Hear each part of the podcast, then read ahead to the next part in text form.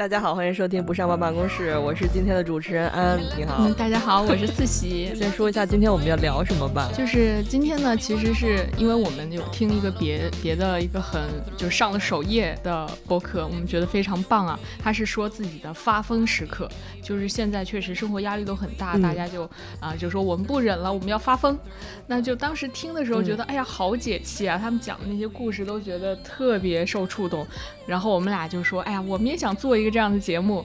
结果呢，因为我们两个 I 人就没有发疯的时候，我们都是怂了的时候。我们大多数时间都是默默的忍受，然后希望这个呃和气生财，然后没事儿没事儿忍忍过去了。经常过这种人生，导致非常的憋屈。哦，听完那期节目之后，我特别受触动，希望这个以后也可以做一个可以发疯的人。就并不是说我要做一个发疯的人，而是说如果我真的到了。呃，可以发泄一下的时候，不要那么刻意的去忍着，你也可以有就是正当正当的发泄的权利去应对生活中一些不公平的事情。有的时候会觉得自己有一点包子。其实像那种小红书，我经常刷到有有人说什么啊，我跟我婆婆怎么样，我和我朋友怎么样，我和我同事怎么样，都是自己忍过去了。然后底下很多好几百条留言，就是说，哎呀，好生气啊，你不要做包子啊。我当时也想去点赞那些说这个博主很像包子的那些评论，但是换过头转过头想一想，如果换是我自己，可能在那个场景我也就怂了，我我就可能比他更包子，谁也别说谁了，真的，嗯。嗯，那我们今天就聊一下这个，先说说我们都怂了的故事吧，不敢发疯的故事。那可太多了。我我先说我自己啊，我我有的时候遇到那种，比如说家政阿姨，然后他们当时在我们家打扫卫生，打扫特别差，他拿那个洗马桶的那个那个那种啊清洁液去洗我擦我厨房的那个灶台什么的，然后当时我就一直说你不能用这个呀，这个是洗马桶的，就一直在那儿就唉。憋就憋着，但是其实特别生气，你怎么能拿洗马桶的东西洗这个灶台呢？甚至直接拿着那个蘸了那个清洁剂的一个抹布去抹我挂在墙上的锅铲呀、勺子那些。然后一边抹就顺手就抹墙用抹那些东西，他就说：“哎呀，这没关系，我看你们家东西这么少，你肯定也不在家做饭。”我当时很生气，我就想说，我做不做饭你也不能拿洗马桶的东西洗我的锅铲呀！一下其实也有一点懵，就是我不知道要怎么去。因为只有我跟他两个人在家，而且他也知道我是一个人单身，就住在这个地方。那如果我打击报复，哦不，如果我说他不好，他是不是后面会打击报复我？嗯，害怕打击报复是最大的一个问题。就是我们为什么经常不敢发疯，是觉得哎呀，会不会他事后就来报复我？所以我们还是心平气和的来做这件事儿吧。后来我就只能一个人又退到客厅，然后给朋友发微信说这个事情。然后朋友说：“哎呀，那要不你赶紧让他走吧，因为我约的是一个三个小时的服。”然后我就只能过去给这个家政阿姨说：“哎呀，我等会儿家里有事儿，你要不先走吧。”那阿姨就非常喜出望外，就觉得也能少干活嘛，然后就走了。她走的时候，因为阿姨个子不高，所以她全程是踩着我的一个椅子在擦那个厨房。走的时候，我那椅子她穿着鞋踩的，那椅子特别脏，连椅子都没说擦一下。我后来就想在那个平台给他打差评，但是我一想，这一打差评，人不又知道我 我是是谁给他打的吗？然后又怂。经常这样，就是我先首先说，如果是跟生活相关的，我跟你有特别同感的一件事，就是我尽量的不想让别人知道我是一个女性在独居，所以我有很多时候有很想就是争取一下自己正当权益的时候。不敢去贸然的行事，比如说像你说家政阿姨那个事儿，我之前呢是信，就是也是挺久之前吧，两三年前有一次搬家买了一个床垫儿，然后那个快递呢，因为当时是疫情，然后快递是需要提前给你打电话看确认小区能让他进。他才给你把床垫搬上去，然后那个快递就他给我打了一次电话，当时我在开会没有接到，然后就把床垫扔在了我们小区的门口，他就走了。你知道那个床垫有多大吗？对呀，你自己一个人怎么能弄弄？就弄不过去。当时我就一直我就打电话投诉，先投诉快递，我说你就给我扔在那儿了，然后我又投诉那个卖家。卖家说：“我们这个管不了，你得去找快递。给就是他其实是物流了。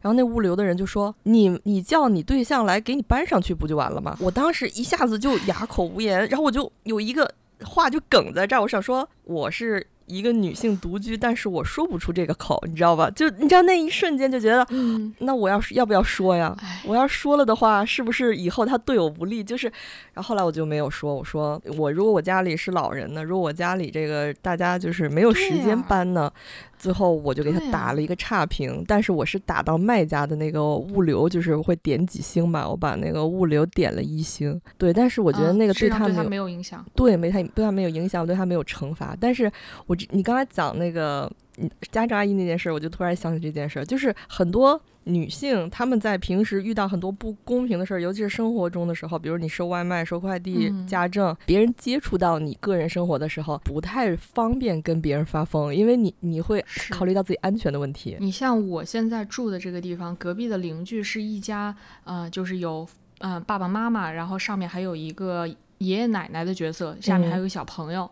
然后呢，他们最开始的时候，我们共用一个走廊，是在经常把东西搁在走廊里面。然后呢，也经常就男主人会直接打着赤膊在这个走廊上抽烟。每天嗯以前晚上七八点下班回去，就看到男主人就坐在那家门口，还刚开始还有点吓人。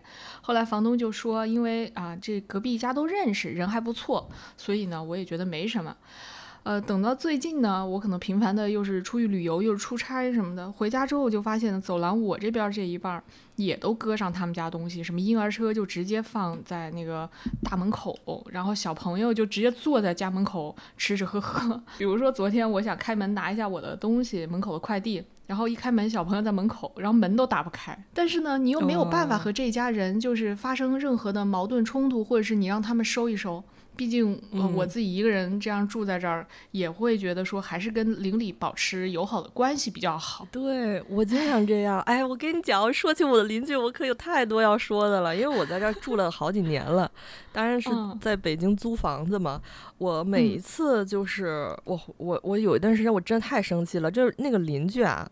他是我们这个楼道的构嗯造特别奇特，我家的那个玄关走出去之后就是楼道，是没有区就是区嗯隔的，就是我跟楼道只隔着一个我家的大门，哦、就正对着楼梯间。对，嗯但是我的邻居走到这个公共区域是有一个走廊，就是他们的那个家里的入户大门是在一个哦深深的那个楼道里头。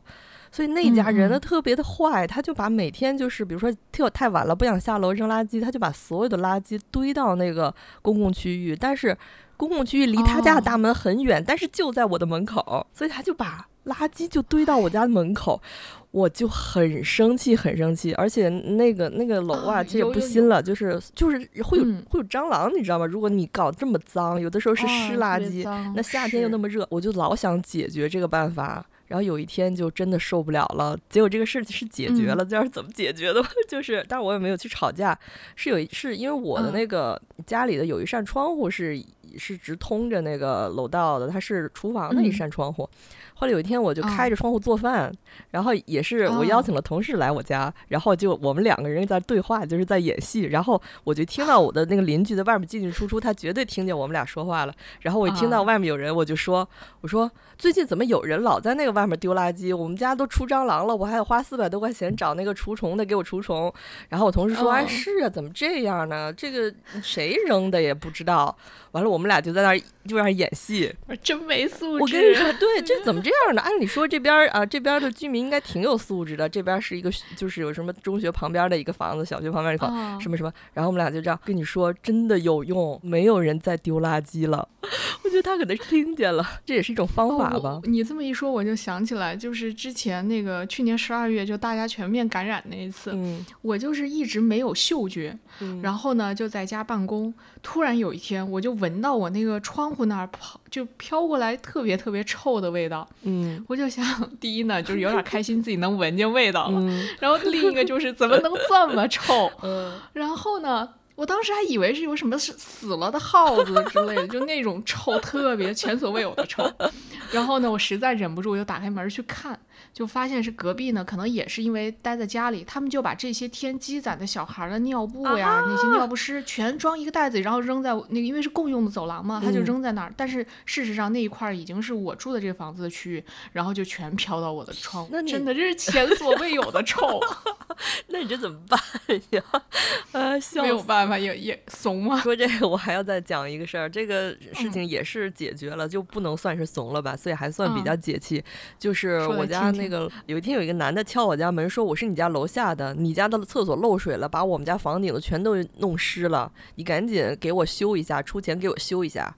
我就说你谁呀你？Who are you？然后我说，而且我在这边住了很多年了，你谁呀你？你要是真的就是真的是有这个问题，你也是先找物业呀，你先找社区，你找得着我吗？而且我也不能现在就给你掏交钱呀，你什么就啊？你现在把钱给我什么东西？然后我就巨生气，我就去，这回我是真的去去去比较，也没有发疯吧，就是比较据理力争，然后去找我们那个社区的办事员了，因为我们这个社区还挺好的，那个就是挺有一。一个就是那种积极响应的那种社区工作人员，然后我就说，我说楼下到底是谁呀？他就没事儿这样敲敲我的敲我的门，他到底谁？如果他真的漏水了，你可以找物业修啊，你看看是这个管道问题，还是真的是我家问题，还是说什么别的问题？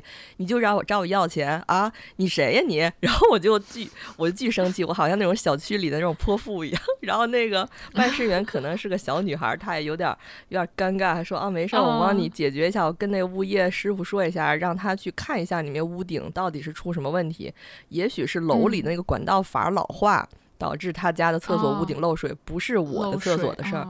完了，滋不滋，然后我就去跟我的房东我说，楼下那家无理取闹。我那个房东是一个阿姨，她一直在上海，就不在北京本地。我就跟那阿姨说，楼下无理取闹，这个说您家房子这个厕所防水是坏的。然后那阿姨急了，那阿姨说：“我三十万装修啊，我怎么那个厕所就是坏的？我跟你说，我亲戚，我什么大舅哥是做装修的，我现在就让我大舅哥过来看。你一个小，你那个小姑娘，她就是管我叫小姑娘，就是哎呀，你小姑娘家，你不要回应她，她怎么敲门你都不要开。然后阿姨后来第二天就叫她家。”叫他家大舅哥带着一个装修队，就去楼下给他们修房顶去了。然后说物业呢，物业也过来看一下，咱们就是三方对峙一下，这个到底是怎么坏的。然后就修好了，居委会就跟我说说没事儿了，如果有问题你再再联系，就是大家不要吵架。我说一个我同事，我们俩关系特别好，他就是住的一个小区呢，是以前我前司旁边的一个小区，一个新楼盘，当时就他和很多同事都买在那个小区，然后就兴高采烈的装修完了，然后住进去之后，他就发现有个问题，就是他们家呢是走廊到底有两间房，就好像跟咱们在香港住那房子一样，就是那个一户是。就是跟咱们那个门是一个成直角的一个一个交界，然后呢，他隔壁那一家人从就是广东这么热，他们家不装空调，然后 接着呢就把那大门开着，又就是除了晚上睡觉可能那几个小时关着，其他所有时间都开着，这就造成了。那个他能完全看到走廊上我这个同事进出门的所有动静，然后自己在家里穿着大睡衣什么的也完全不在意。我同事每次进出家门就跟自己做错事情一样。然后他也大概忍了有个两三个月吧，接着这个时候就他也不知道怎么处理。这个时候呢，他这个邻居就得寸进尺，就把家里的鞋柜啊，还有一个书柜什么的都搬到客厅，都搬到那个公共的走廊上。但你知道那种走廊特别窄嘛，再加上我同事一开门，他就会撞到那个呃鞋柜。这个时候，他就终于在小红书上学到了一招，投诉了消防。然后消防的话，这个就属于阻碍那个，就是叫什么逃生通道那些的。然后马上就整改，但是呢，始终就改变不了这家人不关门的习惯，也是他一个人独居就没有办法解决。哎呀，这真的是没办法解决。有的时候你不想跟他们吵，如果你是租房，就是比如说租房子，我知道我可能租个一年就不会在这儿住了的话。也许还可以去据理力争，就发一次疯就跑了。对，你就说发一疯就溜了，谁也不知道我下边去哪儿。对，这种自己买的房好生气哦。这个邻里关系，你你低头不见抬头见，真的特别讨厌。而且关键，我那个我那个同事和他的邻居全都是前公司的同事，虽然不是一个部门的，但是你在公司查名字都能查到是谁，所以他根本就没有办法跟对方把关系弄差。呃，我还我还有之前我想起来有一次。这个是我在家，就是去年我们家一直在装修，就是买新房子，然后那个燃气灶给坏了，就是燃气灶是我在淘宝上买的某牌儿，然后它就有一天突然打不着火了，特别恐怖，就一直在响，最后我就，而且是过年的时候，就是所有的维修站都放假了，所以没有人来修，但是它关不上，它就是也没有火，它就一直响，半夜响。哦，很恐怖，万一要是说漏气了什么的，就是多危险呢。后来那哦，天、它是不是就那个哒哒哒哒哒哒那种声音？就是那种哒哒哒，而且它会就是就停了那个声音之后，比如说晚上你去睡觉了吧，然后半夜时候它自己又响了，特别恐怖。它自己又开始，是对是是，完了我就不知道那。我就想叫售后，但是放假了，就是过年了，那个售后全部都不在。后来那个我就打了，最后就是把售后的电话接通了，但是售后在外地，他就说，呃，我按嗯照、你按照我说的检查一下，就是怎么做，比如说先检查下面的某一个部件什么什么的，看看电池是不是没电了什么的。我我就问他，哎，这个应该怎么看啊？这个电池在哪儿啊？就问了一些可能，因为我也没有修过煤气灶，我哪知道？我就问了一些可能小白问题吧。然后那个接电话男的就突然说。你别你别修了，把电话给你老公。然后我就，你们又这帮男的怎么老是这这样又是这样？我要说，我当时就没有说出口，我想说我没老公，但是我还是说不出口。怎么了？女的不能说话吗？解决不了问题吗？哎对呀、你你你就说，你就告诉我电池在哪儿，不就完了呗？哦哦，然后就没有说出来，我没老公不行啊，然后没说出口，有什么的了？就用个煤气灶，你说不就完了吗？还得找你老公，是呀，这煤气灶女的碰不了是吗？碰不了你那女的也别做饭了。气死了。然后那天又家里又是只有我自己，结果就特别郁闷，就嗯感觉床垫事件再袭了，就哑口无言在电话里啊 啊！啊，我有遇到也有这种快递的，就我嗯买了一个就是电冰箱，然后那电冰箱呢，它放在家门口之后，等我回到家之后，因为它堵在家门口，门打不开，我一定得把这冰箱先给挪开，然后然后呢，我就试图去推，推不动，然后我就用背去顶它，就想说把它顶到后面去，结果那冰箱就一下就倒下来，我就跟一个乌龟一样。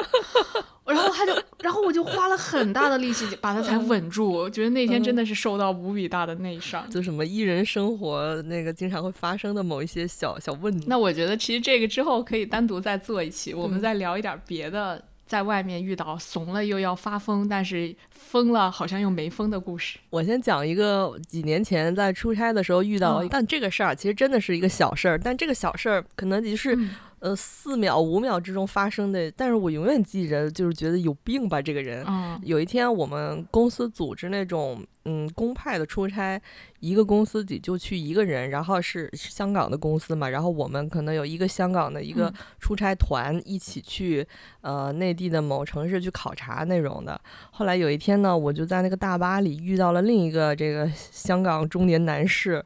啊，他就问，哎，你是某某哦某杂志社的吧？他就把自己手机拿出来说，咱俩合影，一可能就是一秒或两秒的事儿。他说他掏出手机，然后说咱合影哈，一二拍，然后就走了。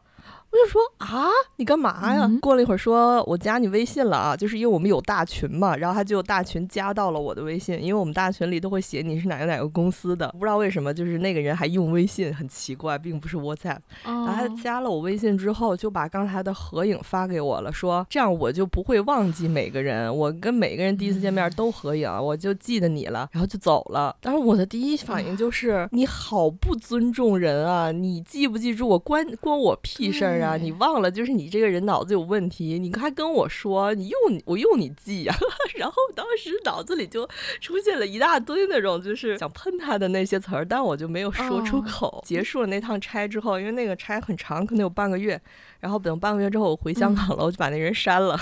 可能是有一些这种特别特别奇怪的人。我之前也有碰到一个同事，他给所有人的那个名字里面，他每次见到一个人都会问的非常详细，然后我们就看到他给别人的名字上面都会写，比如说张三，武汉大学。嗯硕士啊、然后现在是在某某部门，有的时候甚至后面会出嗯现年龄、生肖，甚至嗯会有就是一些简单的描述，类似于什么高挑或者是什么呃胖 之类的。可能每个人习惯不一样吧，他描述但是有点了胖的话多多难受。因为 因为是看到他给我同事描述的一个字儿矮，我觉得好奇怪啊。那那最好还是不要知道自己的描述是什么了，否则会伤心。可能还不如一张照片呢。但是确实有点冒犯，至少应该问一，就就是很冒犯，或者你就是偷偷偷偷的话，你就不要跟别人说。他还说，哎，我就是记不住你，我管你记不记得住我呀？你谁呀你？现在其实你说现在工作中肯定遇到遇到的这种奇葩的生气的事情更多，但是我又不能说。前一阵儿就是下班回去的时候，我领导搭我车，然后。这个时候呢，在是高速的收费站路口，看到有一个小的那种助动车，那小电驴，那个那个车上是爸爸在开车，嗯，然后妈妈怀孕了，坐在后面，然后前面那个踏板上还站着一个小孩儿，就这样，大概可能一家三口或者说是一家四口的组合吧。嗯，在收费高速的收费站。那个地方其实车速很快，而且车很多，大家都在找，有的是 E T C，有的是人工，就都在找这个这个合适的柜台。然后呢，他们一家就在那儿逆行，到处窜。然后我就说：“哎呀，怎么怎么能这样呢？还是得看看路呀。”然后我领导就说：“哎呀，这种时候你就嗯，你就要心平气和，因为你也不知道他们一家人是遇到什么样的事情。”哦，对我有的时候在网上也经常看到这种说法，就是因为现在的人怨气，可能每一个人都积攒着很多的怨气，所以你不能去在就是在路上去得罪谁，你不知道你随机得罪的人会遇到什么，就是他会怎么样，就是。也许你就是那最后一根他身上的稻草，然后他就爆发了，然后对你不利。所以我经常会看到这种这种劝大家心平气和的东西。但我真的开车的时候特别特别容易暴躁，我特别懂。就是深圳特别特别多小电驴，然后还有那种就是摩的。他们真的是乱窜，而且还有很多就是外卖小哥。如果真的，如果是有哪位外卖小哥会听这个播客啊，我觉得你们在开车的时候、驾驶的时候不要玩手机，再急也是稍微找一个安全的地方再去看手机，因为你们如果就在路那个。大路的正中间逆行，还在那玩手机，因为有的时候你可能是查一下订单，但我遇到好多小哥他们在刷短视频，真的非常危险，不要这样。还有再再我再说一个有点包子了，然后没有据理力争回去的一件事，也是我在上班的时候遇到的，就是之前在那个香港杂志社，然后遇到了一个算是合作方，那个也是一个中年。男性吧，哎，然后他就一直缠着你，那时候还发短信，缠着你发短信，约你去楼下吃饭什么的，然后我就觉得特别讨厌。但是呢，他又认识我领导，所以也不太好得罪他，我就尽量的不约他晚饭。如果他真的是死缠烂打的话，我只能说中午我午休一个一个小时来公司的楼下吃个午饭是可以。然后我还尽量的就是去吃午饭的时候。基本上都是穿那个破洞牛仔裤什么的，就是那种就是非常随意，也不会打扮的时候去。结果那男的还是死缠烂打。后来他就，我就一直在想，这个人死缠烂打，他肯定是有什么企图吧，有什么预谋吧。结果那次吃完一个饭之后，他就说。嗯，我我认识深圳的好多大老板，那个咱们像你们这种啊，就是算是港漂吧，在内地在香港读书，然后在这边上班的这个女年轻的女生，我可以给你们介绍很多有钱的深圳大老板，然后你就跟我去深圳吃几个饭局就行。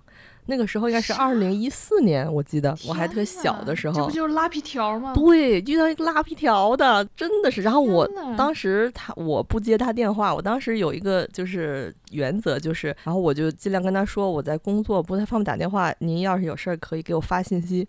然后他就给我发了一条那个信息，我就把他给拉黑了。但是我后来在想，就这种冷对是冷处理了，可是你不觉得心里特别憋屈吗？就是很想把他给骂回去。主要是真的很恶心这事儿。嗯，看你一直不回他，他就不来找你了。我觉得最后这个事情也没有惩罚到他，因为他肯定是广撒网的，他可能跟一堆女生都都干同样的事情。那这样说，一定也有其他的女孩是愿意，或者说是就是走这条路的。对对，肯定有的，否则他怎么这么信心百倍的，就是去跟你说这些呢？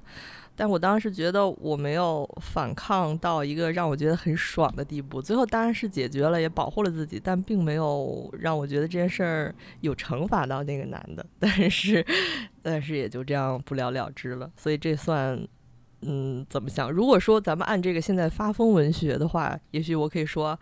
说点更好笑的，虽然我也想不出来什么更好笑的，也许可以把那男的给吓跑。就所以这个咱们这个话题就衍生出来一个问题：为什么大家现在都要讲这个发疯文学呀？如果如果如果不发疯会怎么样呢？大部分时候，大家发现就是正经的说，我们来讲道理是讲不通了。那反而呢，现在有很多人就是欺软怕硬。你如果发疯，或者是你呃表现出一种很强硬的姿态，人家反而是愿意多听你讲一下，或者是多给你一些机会，甚至是有一点害怕你耍赖，或者说是。更无理的姿态来争取一些本来就应该属于自己的机会。发疯是最下策的一个办法。如果我能解决，我谁还想发疯啊？谁都要脸，对吧？就你也不想跟那么无，就是无理取闹，但是没有办法。而且再加上现在每个人都有一个心理，就是刚才你说的那个，啊，可能大家生活都多多少少不顺，然后你很怕成为别人的最后一根稻草。别人也怕成为你的最后一根稻草，你再发疯吧，那我离你远点，我我就不不跟你怎么样了，不跟你这个疯子计较了，可能也有这种方向方面的原因。有另一个问题啊，那面对生活中不公平或者是让人生气的情况，我们是真的应该发疯吗？因为老我老觉得发疯就好像你打牌的时候，它是一个炸弹，它只能是有。就是它真正见效，只能是偶尔几次见效，你不能每张牌都是炸弹，那样的话，这炸弹就太不值钱，或者是这炸弹就不起作用。嗯，有的时候经常会想，哎呀，真不想上这个班儿。然后呢，就有一个叫做三字真言，叫忍狠滚。忍就是一开始你还是忍让，还是观察，嗯，还是说当一下包子。等到就是忍无可忍，你就无需再忍嘛，那你就狠。如果你非常的狠，你比别人都狠，你。获得了自己合理的权益，那这个时候就可以说啊，我们就能够有一个比较平和的状态继续工作。嗯，如果忍了、狠了都不行，那就只能滚，那就我就走为上策，去到另一家公司这样子。对，离开现离开现状。可是，嗯，这个道理就是大家都能都懂能理解，但是实际上到操作的时候，每个人就会遇到就各种各样的问题，就有的时候狠狠不起来。有的时候忍不住，就是什么事儿都特别爱挂脸儿，一小事儿一点小事儿发生了，然后整个就是人就不高兴了，然后旁边的人就说：“哎，这人怎么又又生气了？”哎，我就经常这样。那那其实也要分析一下我们这个生气的原因是什么。那我的感觉就是，要么就是对这个事情本身是不满，就觉得不公平。那有的时候呢，也是对别人，或者说合作伙伴，或者说我的这个同事，或者说我们遇到的这样一个，不管是邻居还是快递还是家政，我们都对他期待过高，总希望他，或者是总觉得他可以把这个事情做好。嗯。从而容易，他没有达到我们这样一个期待的时候，就容易生气了。嗯，那当然还有一一段时间，可能是就是自己情绪波动。哎，我要来大姨妈了，我今天就是心情不好。嗯，或者是我今天生病了，我就想休息，但是啊，那个我没有休息好，我就是容易脾气不好，也都是有这个可能。忍的话，你可能有一些好处，比如说你可能不会招那么多的仇恨，给自己带来一些不利的后果。但这都是暂时的，暂时的和平，暂时的不冲突，都只。是暂时，人家还有弊端呢，气多了乳腺结节了。就是啊，我我同事就是我们老我们老说要去检查这个，就身边很多人都有结节。结节什么还有什么甲状腺，还有什么胃，各种地方都会因为你这个气不顺，然后受到影响。怎么办呢？咱们怎么解决这个问题啊？多沟通，但是这个话就是屁话，就是就是没有办法。你要能沟通好，前面就不会有忍，不会有狠，就冷静不下来。有的时候想说，呃，这什么人？呃，他怎么说这个话？当明星的真的一定得心理素质好。嗯，就除了长得好看，一定得情商高、素质好，要不然的话，长再漂亮，底下都有人说她丑；多么光鲜亮丽，底下都有人骂；赚多少钱，底下都有人说她土。那我自己的感觉就是放下对他人的期待，真的就是就是对我，我现在认为我接触到的人，我觉得他们是没有下限的。就他干出什么，我现在都不意外。所以你就不会生气了啊？这人就是这种人嘛啊！他做这个垃圾事儿是正常的，因为他就是个垃圾人啊！大家都是垃圾人，所以我们就摆大烂。周五的下午，我们当时要开一个会，然后那个会呢，我知道里面可能讨论那些话题。嗯，之前我其实挺生气的，因为他讨论的很多内容都是早就已经有结论了，你怎么又翻起来讨论？然后参会的有一些人呢，可能我自己感觉脑子也不是很清醒，也不太知道不太知道来龙去脉，但是又特别爱发表评论，这个在职场上还挺常见的。嗯，然后呢，我就是开会之前我去倒水，这个时候和另外一个同事相遇，那个同事说：“哎，又是一个看戏的周五下午呢。”然后我才意识到，就是。大家有的时候心态好，是因为大家把这个时间就当成星期五下午的 Happy Hour，你不用去走心，你不用去把他们说那些屁话真的很当一回事儿，你就让他们演好了。嗯，你你放下了，对，那个周五的下午就反而变得很轻松。我就想看看你们这人下线在哪。我原先以为你们还在地平线上，没想到原来在地下室呢，就是还挺有趣的。已经在谷底了，怎么走都是向上。如果说你真的被影响了，还是要寻求合理的帮助，包括说和周围的朋友就是吐吐槽，或者说实在不行也要去看医生。是那。我以前也是觉得说，哎呀，看心理医生这得是多大一件事儿啊！嗯，但是后来我就发现也没有那么严重。我有一次也真的去看过心理医生。当时去的时候有打车去到那家医院，然后那个司机就说：“你怎么来这儿呀？这是某某某医院呀，他可是要治疗神经病的呀。”然后我当时进医院的时候，我还说：“哎呀，不是不是，我只是去旁边的那个啊什么国美超国美买东西。”你还给说个谎？对对，就特别不好意思。但我当时的情况是因为我就是睡眠很不好。后来进去跟医生聊了一下之后，医生就说：“你这是啥事儿吧？你这简直就屁事儿都，不是。”你这就真的没事儿，然后呢，就让我回去了。回去之后出来，哎，突然也有可能是因为我没事儿啊，但这个时候就觉得说。特别坦然的去面对这件事情。如果你要是不舒服，你可以就是去看医生。是，哎，我觉得汇集基因这个事儿就不好。其实有的时候去跑两趟医院，有助于你就是舒缓你的这个紧张的心情。有时候是就是如果你要是不放心，就做检查。你像是包括心理疾病，有的时候你去到医院检查，他不是说医生跟你聊一下就判断你是不是有什么。就是几级的心理障碍了，那人家都是要做对应的测试，有像问卷一样的测验，还有心电图、脑电图，还要去验血，就是很多指标上才能界定你是不是有问题。而而且你到了那医院，你就发现真的其实有心理问题，或者说比自己这状态严重的多的人特别多。就在那个走廊上等着的时候，就可以看到各种各样的人。还有很多我看到是子女陪着年纪大的父母过来，那个时候我就感觉说啊，原来心理疾病其实困扰很多人。那如果我们自己觉得自己有问题，马上去检查，如果是真有什么问题，对应及早的发现治疗也是好的。但反正不要把这些事情都压在心里，嗯，因为你压在心里，你就是。就无时不无刻不给自己增加负担，就是你所有的负担都压到你自己心里的时候，总有一天要爆发，这真的特别不好。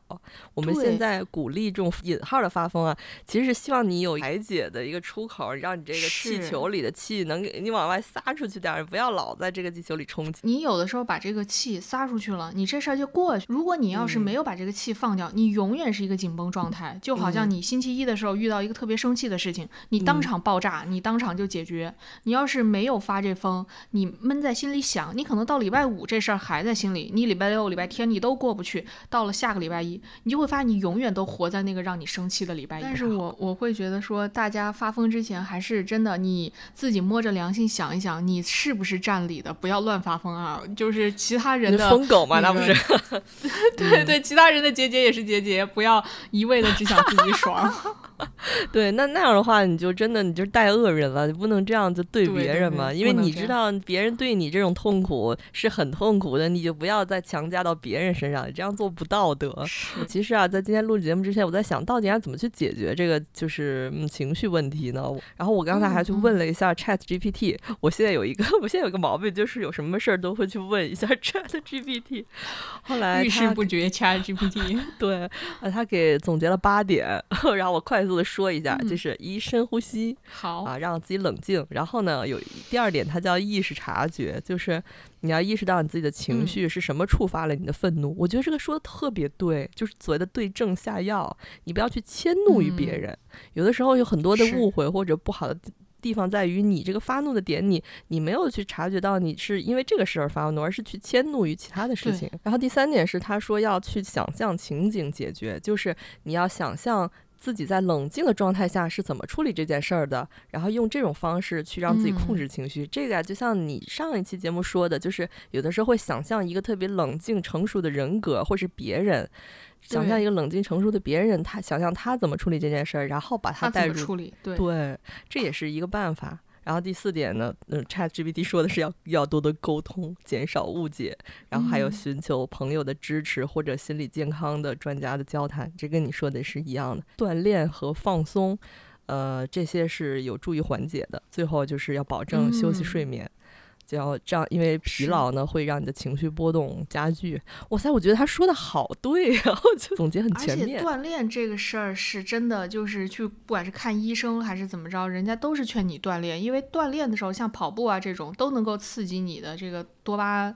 然后有的时候你不快乐，确实就是因为那个多巴胺缺乏嘛。运动的话，像打球这种，如果是还有朋友一块儿是更好。哎，所以我说这个朋友真的是就是在需要的时候才显出它的珍贵。最后那个床垫就是让朋友帮忙一起 搬进来的，就是把这个开头讲的这个故事圆回来了。哎，我们今天是不是先聊到这儿了？大家该发疯时就发疯。如果你当了包子没事儿，那这个就是忍的第一步，下一步你还是可以发疯。